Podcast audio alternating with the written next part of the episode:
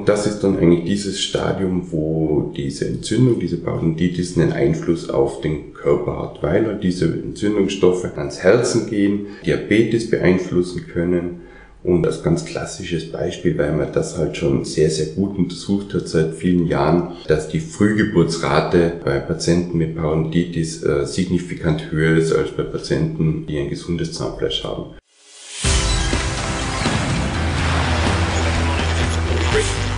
Gut zu wissen, der Erklärpodcast der Tiroler Tageszeitung. Hallo und herzlich willkommen zu einer neuen Folge unseres Gut zu wissen Podcasts. Heute wieder mit mir Renate Bergdold. Unser heutiges Thema ist sprichwörtlich in fast aller Munde, bereitet aber oft genauso vielen Menschen Schmerzen. Es geht um unsere Zähne. Genauer gesagt darum, wie die Zahngesundheit die gesamte Gesundheit eines Menschen beeinflussen kann. Probleme mit den Zähnen sind nicht nur unangenehm, sie können auch richtig krank machen. So gibt es nachgewiesene Zusammenhänge zwischen Zahnerkrankungen und Arteriosklerose, Diabetes mellitus, Herz-Kreislauf-Erkrankungen und sogar Frühgeburten.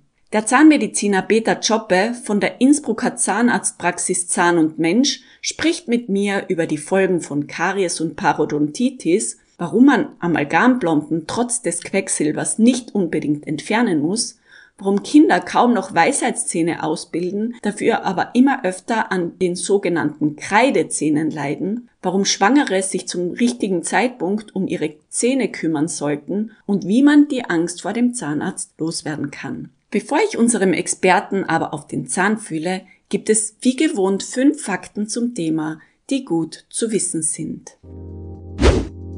Bluthochdruck und Herzrhythmusstörungen können mit Problemen an den Weisheitszähnen zusammenhängen. Auch bei anderen Herzproblemen sollte man sich sicherheitshalber vom Zahnarzt die Weisheitszähne checken lassen. Karies an den Zähnen kann das Risiko eines Schlaganfalls oder eines Herzinfarkts erhöhen. Durch eine Zahnfleischentzündung, eine sogenannte Parodontitis, können die Keime in den Blutkreislauf und somit zum Herzen gelangen und sich dort in den Gefäßen absetzen. Menschen mit Diabetes Typ 2 müssen ihr Zahnfleisch gut im Blick haben. Durch die erhöhten Zuckerwerte im Blut verkalken kleine Gefäße im Zahnfleisch schneller als bei gesunden Menschen. Durch die schlechtere Versorgung mit Nährstoffen ist das Gewebe anfälliger für Entzündungen. Eine unbehandelte Parodontose oder eine andere Erkrankung des Zahnfleisches kann zudem bei werdenden Müttern das Risiko auf eine Frühgeburt um das Siebenfache erhöhen. Das liegt daran, dass die Keime durch den Blutkreislauf zum ungeborenen Kind gelangen können. Eine schlechte Zahnhygiene kann auch psychische Erkrankungen nach sich ziehen. Selbst Depressionen können eine Folge sein. Oft sind es Angstpatienten, die darunter leiden. Einen schönen guten Morgen. Ich bin heute beim Zahnmediziner Dr. Peter Choppe von Zahn und Mensch zu Gast. Herzlichen Dank für die Zeit. Schönen guten Morgen. Hallo. Mich würde am Anfang interessieren, gibt es ein absolutes No-Go, das du deinen Zähnen niemals zumuten würdest? Ja, na, also das, das klassische No-Go, was ich meinen Zähnen nie zumuten würde, aber es ist halt auch leider berufsbedingt, ohne Zähneputzen ins Bett gehen. Das geht definitiv nicht. Kinder, hört zu da draußen. Das ist, also, egal wie spät, wie müde oder welcher andere Umstand auch immer, definitiv immer Zähne putzen. Vorm Schlafen gehen mache ich auch mit meinen Kindern. Einmal am Abend richtig Zähne putzen und in der Früh, das ist ein definitives Muss. Gesund beginnt im Mund, sagt man ja immer. Sind denn Zähne auch ein Indikator für die allgemeine Gesundheit? Diese Frage kann man ganz klar mit Ja beantworten. Wenn die Zähne entzündet sind, also klassischerweise ein Loch haben oder das Zahnfleisch entzündet ist, dann hat man eine höhere Bakterienlast im Mund. Also es sind mehr von diesen eher bösen, sage ich mal unter Anführungszeichen, Bakterien im Mund, die schlecht sind für den Körper und die führen dann zu einer erhöhten Ausschüttung von Entzündungsstoffen, so Botenstoffen und diese Botenstoffe gehen dann über die Blutbahn in den Körper zu den jeweiligen Organen und verursachen dort alle möglichen Komplikationen von Frühgeburt über erhöhte Herzinfarktrate gibt es ganz, ganz viele Gründe, die einfach da führen. Deshalb ist gesund beginnt im Mund einfach so, das, was in den Mund reinkommt, sollte halbwegs gesund sein. Zum Beispiel Rauchen ist deshalb ja auch ungesund, weil die Durchblutung reduziert wird im Mund. Und genauso ist es mit Alkohol. Der Alkohol greift jetzt erst den Mund an, die Schleimhaut an und erst dann ja sekundär in den Körper. Das heißt, sollte nur Gesundes in den Mund rein. Oder in Maßen natürlich. Du hast jetzt kurz angesprochen, welche Krankheiten schon entstehen können. Aber wie passiert es eigentlich, dass diese Bakterien dann aus dem Mund in den Rest des Körpers gelangen? Es gibt zwei Wege einfach, das ist relativ einfach erklärt. Der eine Weg ist, dass die Bakterien Entzündungsstoffe, also so schädliche Stoffe produzieren und diese schädlichen Stoffe dann über die Blutbahn ans Herz kommen zum Beispiel klassischerweise.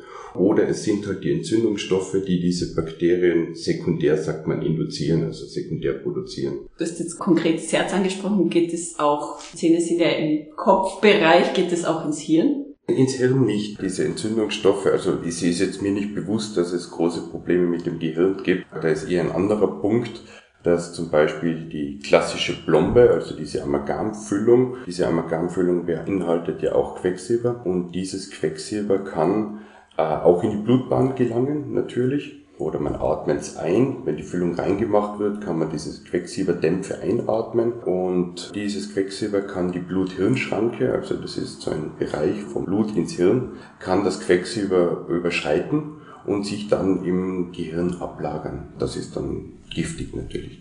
Das weiß man, das hat man untersucht bei der Batterieherstellung. Früher, wo die Normen noch nicht so groß waren und man nicht Atemschutz und so, weil das so stark reglementiert worden ist, hat man festgestellt, bei der Batterieherstellung brauchte man auch Blei, dass diese Leute Gehirntumoren entwickelt haben und alle möglichen Erkrankungen. Es wird aber nach wie vor Amalgam verwendet in der Zahnmedizin, wenn auch nicht mehr in dem starken Ausmaß wie früher, bei uns zumindest. Ist umstritten, würde ich jetzt mal sagen, ob Amalgam jetzt drin bleiben sollte oder rausgehört? Wie ist denn da dein Standpunkt dazu?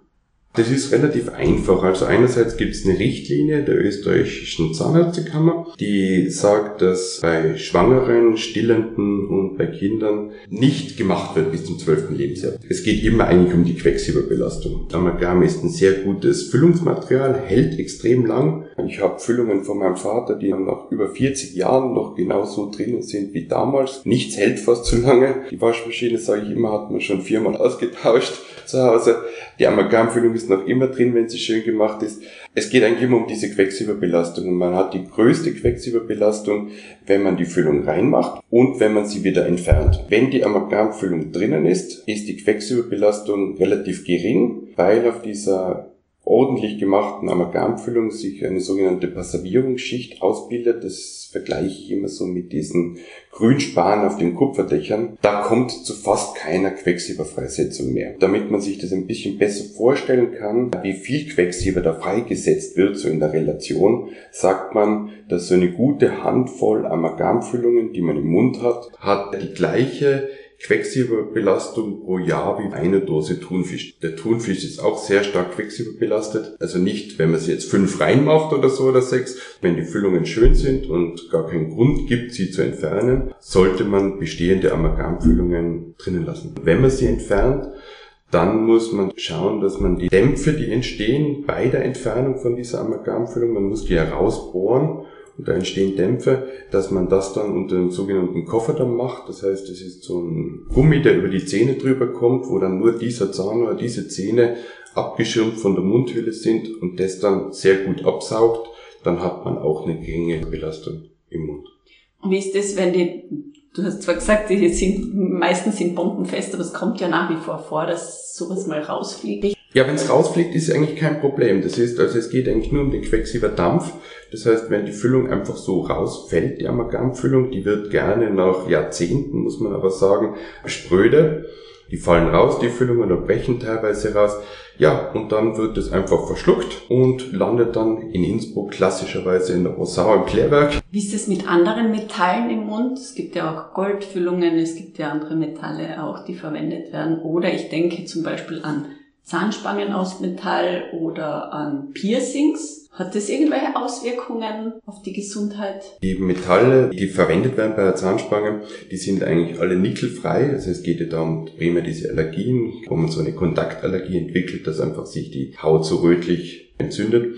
Das kann bei einem Piercing zum Beispiel passieren, wenn es jetzt nicht qualitativ hochwertig ist. Und es kann eine Auswirkung haben, eigentlich ganz klassisch in dem Fall. Früher hat man sehr viel Gold verarbeitet, also so welche Goldkronen, Goldinlays gemacht, ist ein sehr guter Werkstoff eigentlich, ist ein edles Metall, das heißt, da kommt es auch zu keiner Freisetzung von irgendwie Quecksilber oder so. Aber es gibt da eine Sache, die ist ganz wichtig. Man sollte nicht eine Goldkrone neben einer Amalgamfüllung haben, weil das eine ist ein edles Metall, Amalgam ist ein unedles Metall und dort entsteht ein galvanisches Element. Das heißt, es entsteht ein Strom zwischen dem edlen und unedlen Metall. Das kann dann für den Patienten zu einem, zu einem äh, veränderten Mundgeschmack führen.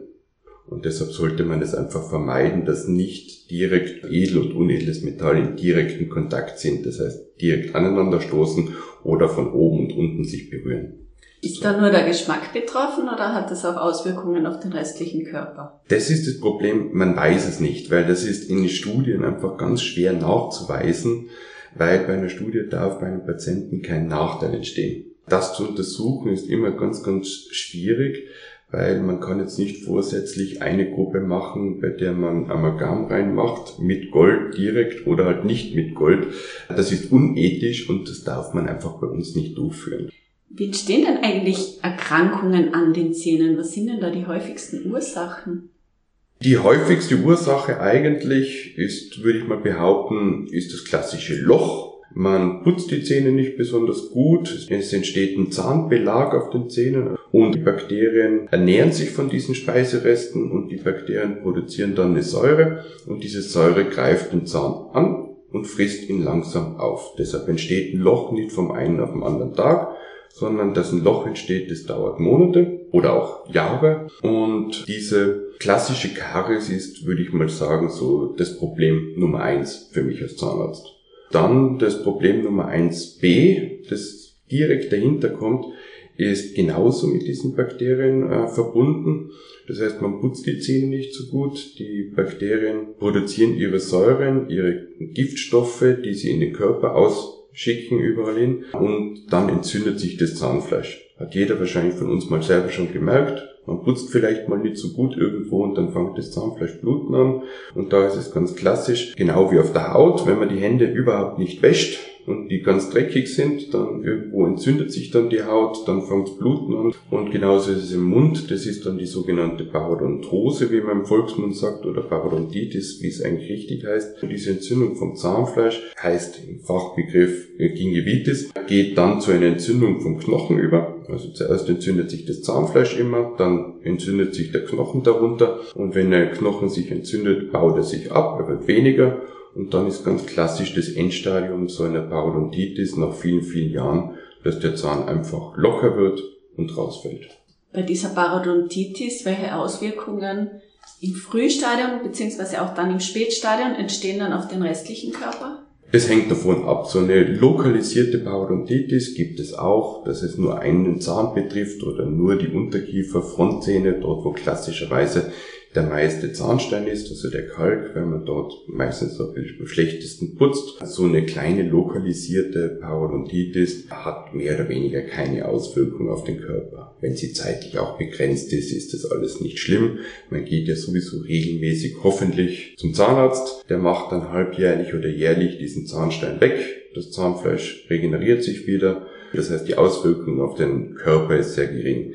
Wenn dann, und das ist ja leider bei der Mehrzahl der Patienten der Fall, so eine äh, Parodontitis über lange Zeit besteht, da ist so eine Erwachsenenparodontitis das klassische Erscheinungsbild. Das heißt, wir haben einen jungen Erwachsenen mit 20, der putzt vielleicht nicht perfekt. Es entwickelt sich langsam an dem einen oder dem anderen Zahn so eine Entzündung. Er geht auch nicht so regelmäßig zum Zahnarzt, putzt nicht gut die Zähne, spielen viele Faktoren zusammen. Die Ernährung ist vielleicht auch nicht optimal. Dann entzündet sich das ganze Zahnfleisch so. Diese diese Parodontitis ist dann so schleichend eigentlich. Die Patienten merken nichts davon. So mit 10, 15 Jahre später, mit 35, 40 merken sie dann auf einmal, dass das Zahnfleisch sich zurückzieht. Und das ist dann eigentlich dieses Stadium, wo diese Entzündung, diese Parodontitis einen Einfluss auf den Körper hat, weil halt diese Entzündungsstoffe ans Herzen gehen, Diabetes beeinflussen können und wie schon vorhin erwähnt, als ganz klassisches Beispiel, weil man das halt schon sehr, sehr gut untersucht hat seit vielen Jahren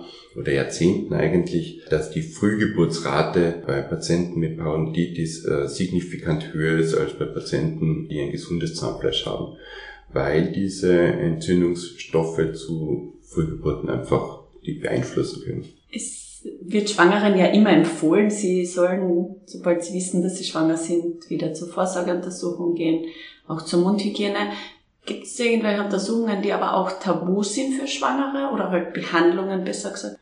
Ja, es hängt einfach immer davon ab, wann macht man was. Im zweiten Drittel der Schwangerschaft ist es, also im mittleren Drittel ist die Behandlung eigentlich relativ sicher. Wenn man weiß, man ist schwanger, dann muss man nicht am nächsten Tag sofort zum Zahnarzt laufen, weil das ist dann noch eine Phase, wo das Kind sich so in einer gewissen Entwicklung befindet, die sehr frisch ist und wenn dann der Zahnarzt dort vielleicht eine Behandlung macht und das Zahnfleisch behandelt und dann sehr viele von diesen Entzündungsstoffen in die Blutbahn kommen, können sie eine Auswirkung aufs Kind haben was jetzt nicht optimal ist. Gibt wenig Studien, was dann wirklich passiert, aber man sollte es einfach, sagen wir so, reduzieren. Das letzte Drittel der Schwangerschaft ist immer ein bisschen blöd zur Behandlung, weil man hat dann schon eine gewisse Gewichtszunahme aufgrund des Kindes und dann ist die Behandlung am Zahnarztstuhl einfach sehr unangenehm. Da kommt es dann gerne mal zu einer Ohnmacht, wenn man ein bisschen mehr so über Kopf liegt, alles nicht schlimm.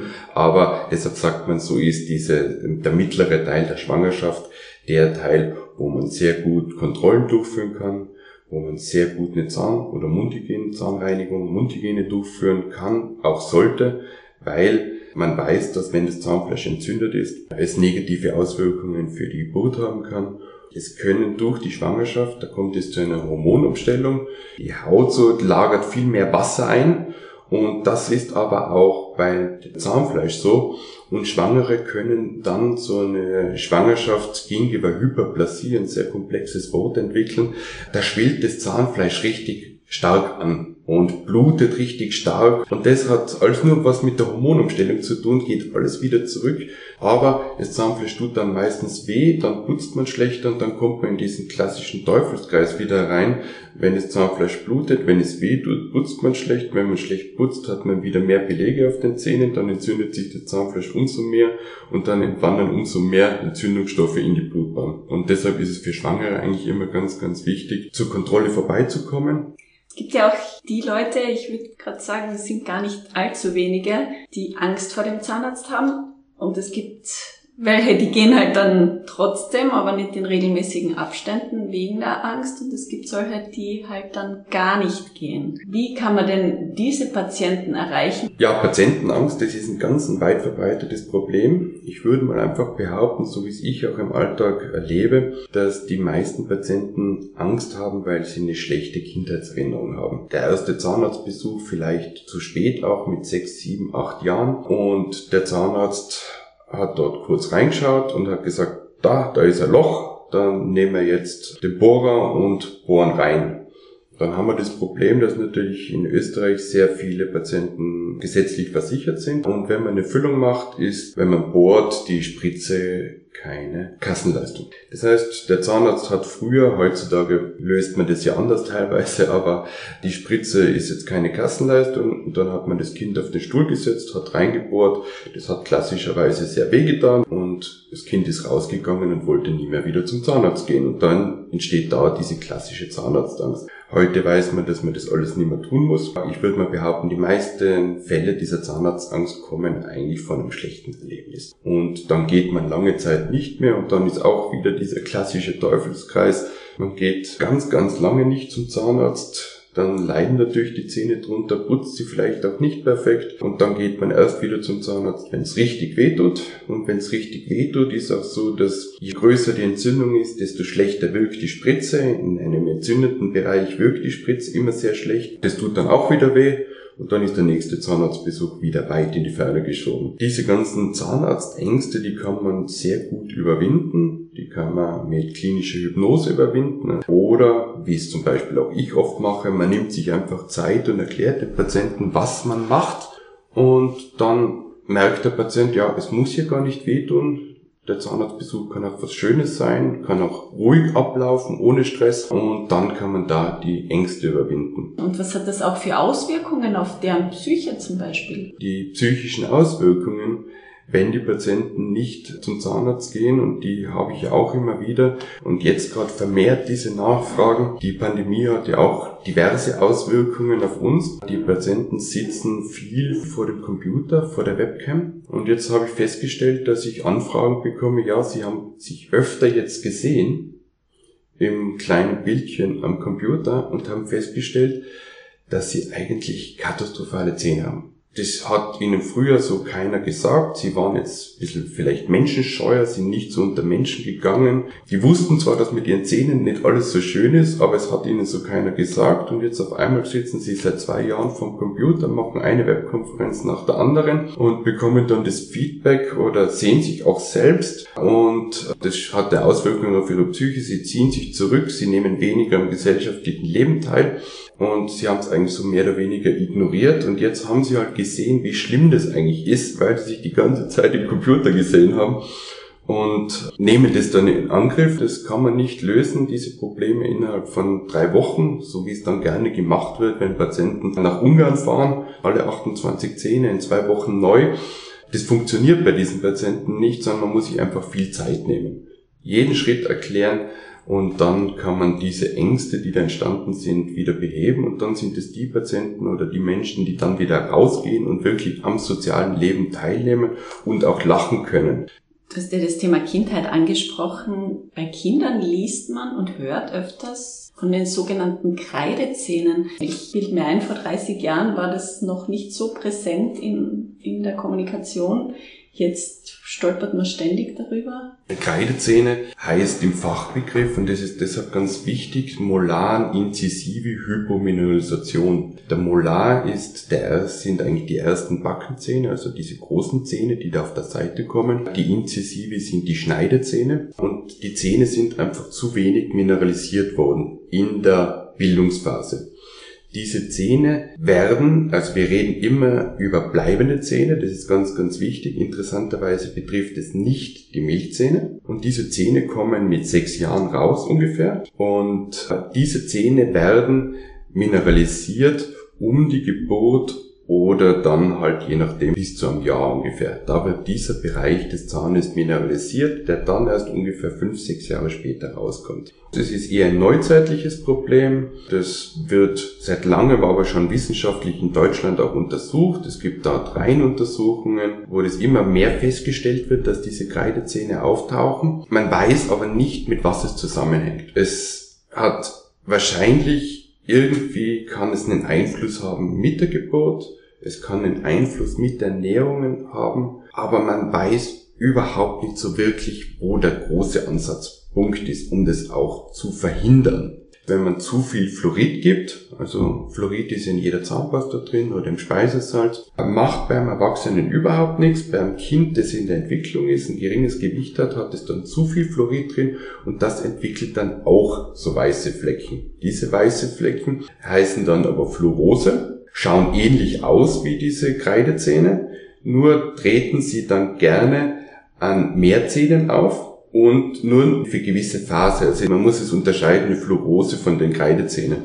Aber das baut sich dann, wenn ich es richtig verstehe, im Alter wieder ab, oder? Nein, diese Fluorose ist gleich wie die Kreidezähne eine Hypomineralisation oder eine Mindermineralisation. Also der Zahn ist einfach nicht richtig gebildet, deshalb ist er so weiß das bleibt ein Leben lang. Das geht nie mehr weg. Also wie gesagt, die Milchzähne betrifft es nicht und die Milchzähne haben jetzt auch nicht die Probleme, weil sie eine sehr kurze Verweilperiode im Mund haben. Die bleibenden Zähne kommen ja dann mit sechs Jahren und müssen dann eigentlich bis ans Lebensende bleiben. Und bei Erwachsenen hat das Fluorid dann keine Auswirkung mehr. Da passt einfach die Fluoridmenge, die man aufnimmt, mit dem Körpergewicht hängt es immer zusammen. Und da ist die Fluoridmenge, die man aufnimmt, fürs Körpergewicht einfach zu gering. Wie ist es bei den Kreidezähnen? Muss man davon ausgehen, dass die auch Auswirkungen auf den Körper haben? Die Kreidezähne an sich sind eigentlich richtig gebildete Zähne, also die Zahnwurzel von dem Zahn ist im Regelfall ganz normal, sondern es betrifft eigentlich immer nur diese obere Schutzschicht des Zahnes, das was man vom Zahn sieht, diesen Zahnschmelz. Und dieser Zahnschmelz ist halt minder mineralisiert wie bei der Nordkette zum Beispiel, sie bröselt halt dahin. Bei den Schneidezähnen ist es eigentlich so, dass es immer nur die Außenseite betrifft, interessanterweise, also nur ein großer weißer Fleck auf, dem, auf der Außenseite des Schneidezahns. Da passiert nicht besonders viel, außer dass er ästhetisch nicht ansprechend ist und irgendwann mal braun ist im Laufe des Lebens und gelb. Aber beim Backenzahn, beim ersten Backenzahn, das ist ja dieser Kauzahn, da wird er ungefähr 3.000 bis 4.000 Mal am Tag zugebissen. Der muss wirklich viel Arbeit leisten. Der bröselt dahin. Bei diesen Zähnen ist halt dann die Karies, also das Loch, umso schneller dort. Dann natürlich eine höhere Belastung im Mund mit diesen Kariesbakterien. Je mehr man davon im Mund hat, desto wahrscheinlicher ist es, wieder ein Loch zu bekommen. Wieder dieser klassische Teufelskreis. Mehr Bakterien, mehr Löcher und ja, mehr Zahnarztbesuche. Und deshalb sollte man einfach, wenn man diese Kreidezähne feststellt, früh zum Zahnarzt gehen, weil bei den Schneidezähnen kann man diese weißen Flecken sehr gut wegbekommen. Da gibt es eine spezielle Methode der Kariesinfiltration. Kann man die Zähne mit einem speziellen Kunststoff infiltrieren, also dieses Mineral auffüllen. Beim Backenzahn funktioniert das nicht mit dieser Karisinfiltration. Beim Backenzahn ist es so, dass man die Patienten aufklären muss, extra gut zu putzen, regelmäßig zum Zahnarzt zu gehen, um wirklich die Löcher, die da viel schneller entstehen bei diesen Zähnen, wenn ein kleines Loch entsteht, sofort zu therapieren oder wenn was abbricht und dann diese Patienten bis dorthin zu bekommen, dass sie ausgewachsen sind, im Regelfall, dass die Zahnspange auch erledigt ist. Bis dorthin muss man dann schauen, dass diese Zähne also mehr oder weniger intakt bleiben. Man schützt sie, putzt sie, therapiert sie. Hauptsache sie bleiben drinnen, weil sie haben ja kein Problem außer dieser Überzug.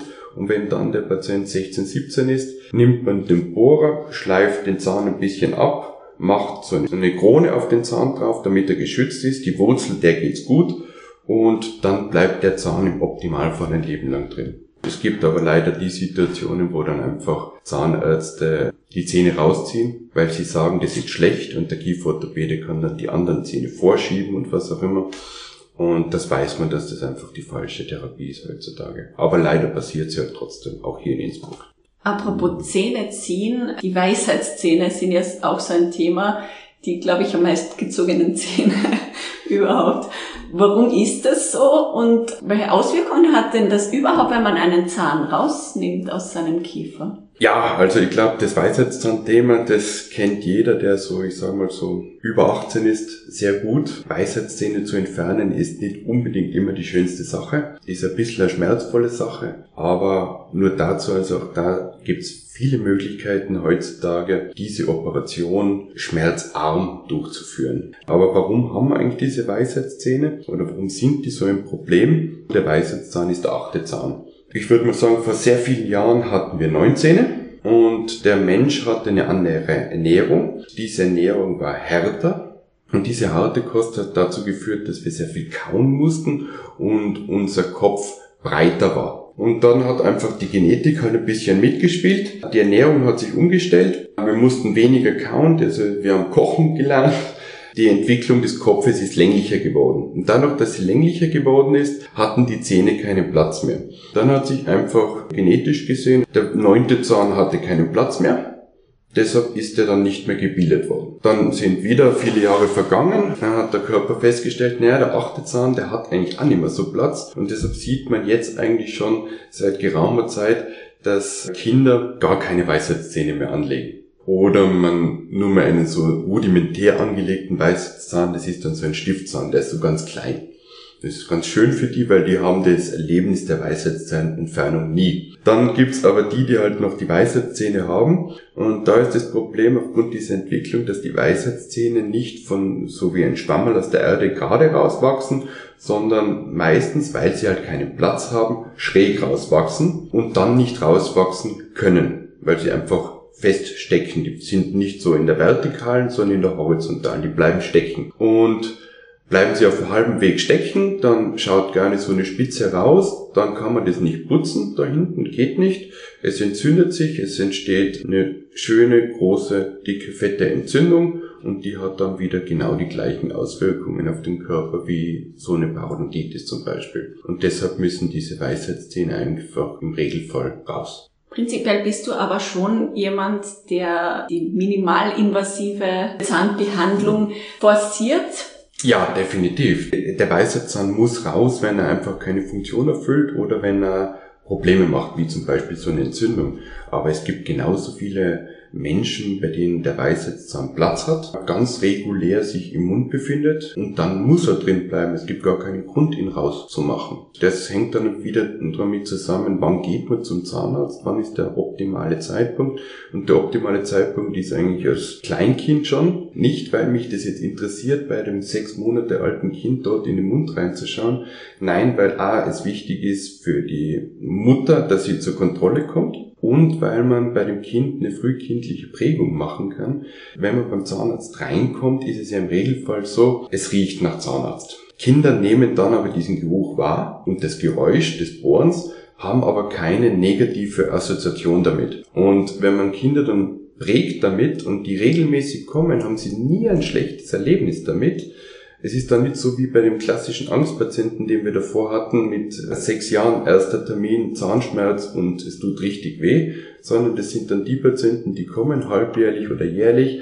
Die Kinder lernen das kennen. Wenn man aber die Kinder da frühkindlich hinprägt, dass das ein schönes Erlebnis sein kann, zum Zahnarzt zu gehen und ohne Schmerzen ist, dann hat man A, diese Zahnarztangst komplett weg und hat danach Patienten, die einfach problemlos zu behandeln sind und ich erkläre es deshalb, weil der Zahnarzt sollte dann eigentlich schon frühzeitig erkennen, wenn die Zähne zu wenig Platz haben, aufgrund unseres vorhin schon angesprochenen schmalen Kopfes oder länglichen Kopfes.